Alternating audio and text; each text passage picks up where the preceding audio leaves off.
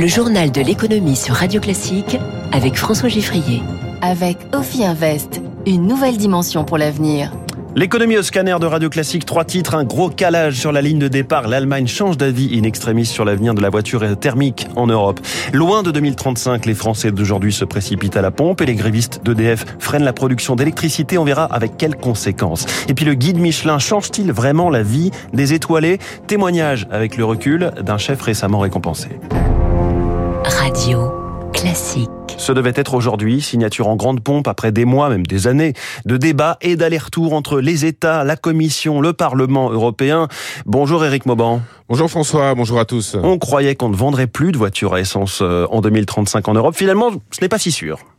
Voilà, euh, le Parlement européen a en effet approuvé l'interdiction, mais il reste à obtenir euh, l'approbation du Conseil européen à la majorité qualifiée. Cela veut dire que 15 pays sur 27 doivent donner leur accord et surtout, surtout la proposition doit être soutenue par des États membres représentant au moins 65% de la population totale de l'Union européenne.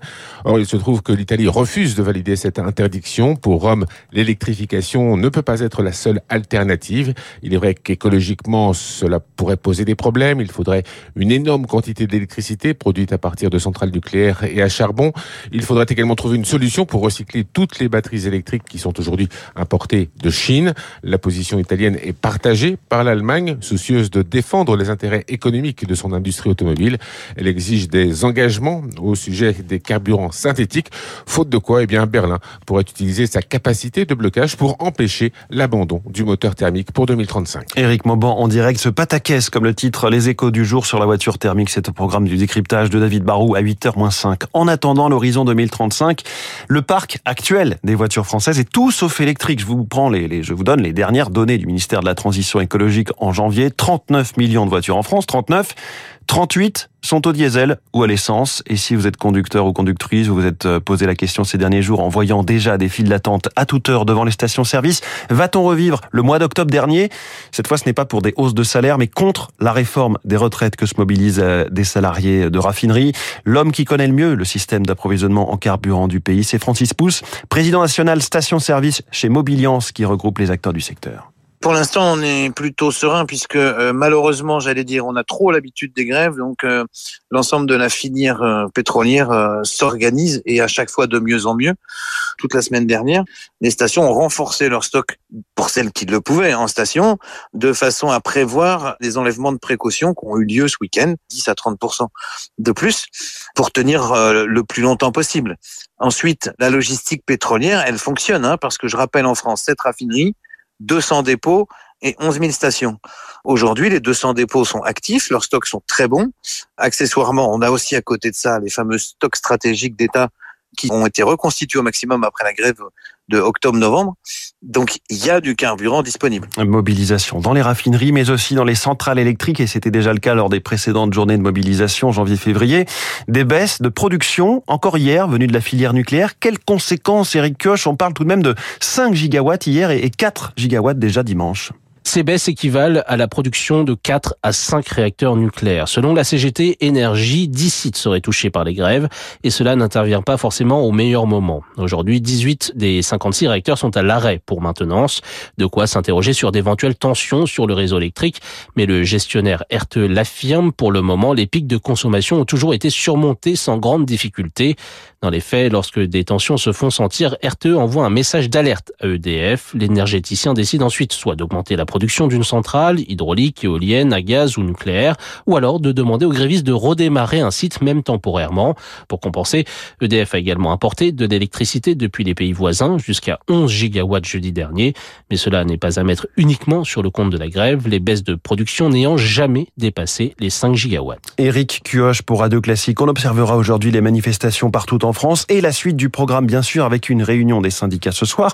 On a beaucoup dit que la CFDT détenait la clé de l'unité du mouvement. Il faut dire aussi que son propre secrétaire général, Laurent Berger, a durci son discours.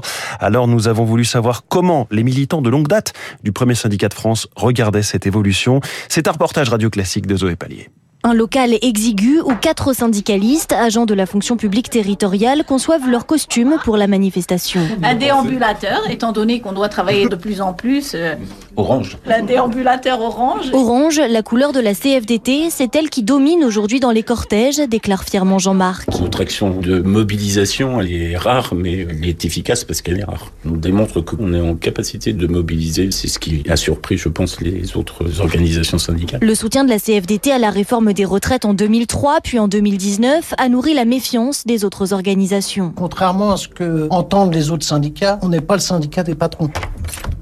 Je suis Hervé Legrand, un ancien PSA, et les métallos ont toujours une place à part dans la CFDT. Car quand le syndicat soutenait les projets de réforme, quelques centaines de membres de la fédération Métallurgie, eux, continuaient à manifester sans rendre leur carte CFDT. On a bien fait de rester. La preuve, aujourd'hui, euh, la manifestation et la grève n'est plus un gros mot à la CFDT, et tant mieux. On s'aperçoit qu'il n'y a pas d'autre choix. Euh, la CFDT, elle a retrouvé son ADN. On n'a jamais autant parlé de nous, ajoute un autre militant qui se réjouit de l'arrivée de nouveaux adhérents. D'après le secrétaire général Laurent Berger, ils sont 13 000 depuis début janvier. On parlera de cette mobilisation à 7h15 avec la star de l'écho, Bernard Vivier, directeur de l'Institut supérieur du travail. Il est 6h52, c'est donc un trimestre anti-inflation qu'a dégainé Bruno Le Maire hier à Bercy, flanqué pour l'occasion de tous les patrons de la grande distribution, tous, sauf l'irréductible armoricain Michel-Édouard Leclerc, qui se dit déjà le moins cher. Bref, chaque distributeur fera son propre panier à prix serré, à l'image de celui lancé par Super Début février. Quel bilan d'ailleurs pour les clients de cette enseigne Victorien Villaume s'est rendu dans un Super U du nord de Paris. Sur la façade du magasin, impossible de les rater, des affiches avec écrit 150 produits à prix coûtant. Mais dans les faits, il faut bien chercher pour trouver les aliments en question et les clients ne sont pas forcément au courant de l'opération. Mal affiché, ouais. J'avoue que je l'ai pas vu et je trouve ça mal affiché. En plus, on sait où ils sont. Quant aux clients qui sont bien au fait de cette politique de rabais, ils trouvent ça bienvenu, mais pas vraiment significatif. C'est très nécessaire, je fais attention à tout, je compte tout, donc du coup euh, on a besoin de ça. Clairement. Vu l'augmentation des, des prix, on, on, est tout à fait euh, réceptif à, à ces baisses, parce que la vie est chère. Sur certains produits, oui, on voit la, je vois la différence, mais pas sur tout. En tout, au moins, quatre enseignes de supermarchés vont imiter Super U et baisser leur prix. L'opération va commencer prochainement et s'étaler jusqu'au 15 juin prochain. Lionel Mogin est journaliste à 60 millions de consommateurs. Ce qui est proposé aujourd'hui par le gouvernement n'est évidemment pas suffisant pour lutter contre la vague inflationniste qui submerge les consommateurs français mais ça ne peut être que positif pour le pouvoir d'achat des consommateurs. Les produits au rabais devront porter une étiquette tricolore. Le spécialiste espère que cela aidera les clients à mieux repérer les bonnes affaires. Victorien Villaume pour Radio Classique. Un mot des marchés financiers alors que le CAC 40 a battu un nouveau record en séance au-delà des 7400 points hier. Il a fini finalement à 7373 en hausse de 0,34%. Le Dow Jones a gagné 0,12. Le Nasdaq a, reculé de 0,11 et en ce moment le pétrole est à 86 dollars le baril de Brent. Le Nikkei lui progresse de 0,37%. Hier à Strasbourg, le Michelin a remis ses étoiles. Un nouveau triple étoilé Alexandre Couillon à Noirmoutier. Il y a quatre nouveaux deux étoiles, 39 nouveaux restaurants une étoile. Qu'est-ce que ça change de recevoir la célèbre distinction? Réponse du patron du domaine de la Corniche, Jérôme Crépat, qui a été étoilé il y a quatre ans. C'est un booster, vraiment faut pas se mentir, on a augmenté notre prix moyen. Non pas qu'on ait nécessairement augmenté nos menus, mais la clientèle qui venait, la clientèle Michelin est une clientèle qui aime se faire plaisir, donc qui prenait plus volontiers les menus dégustation, les menus un peu plus chers, et qui euh, aussi avait une tendance à apprécier les bonnes bouteilles de vin.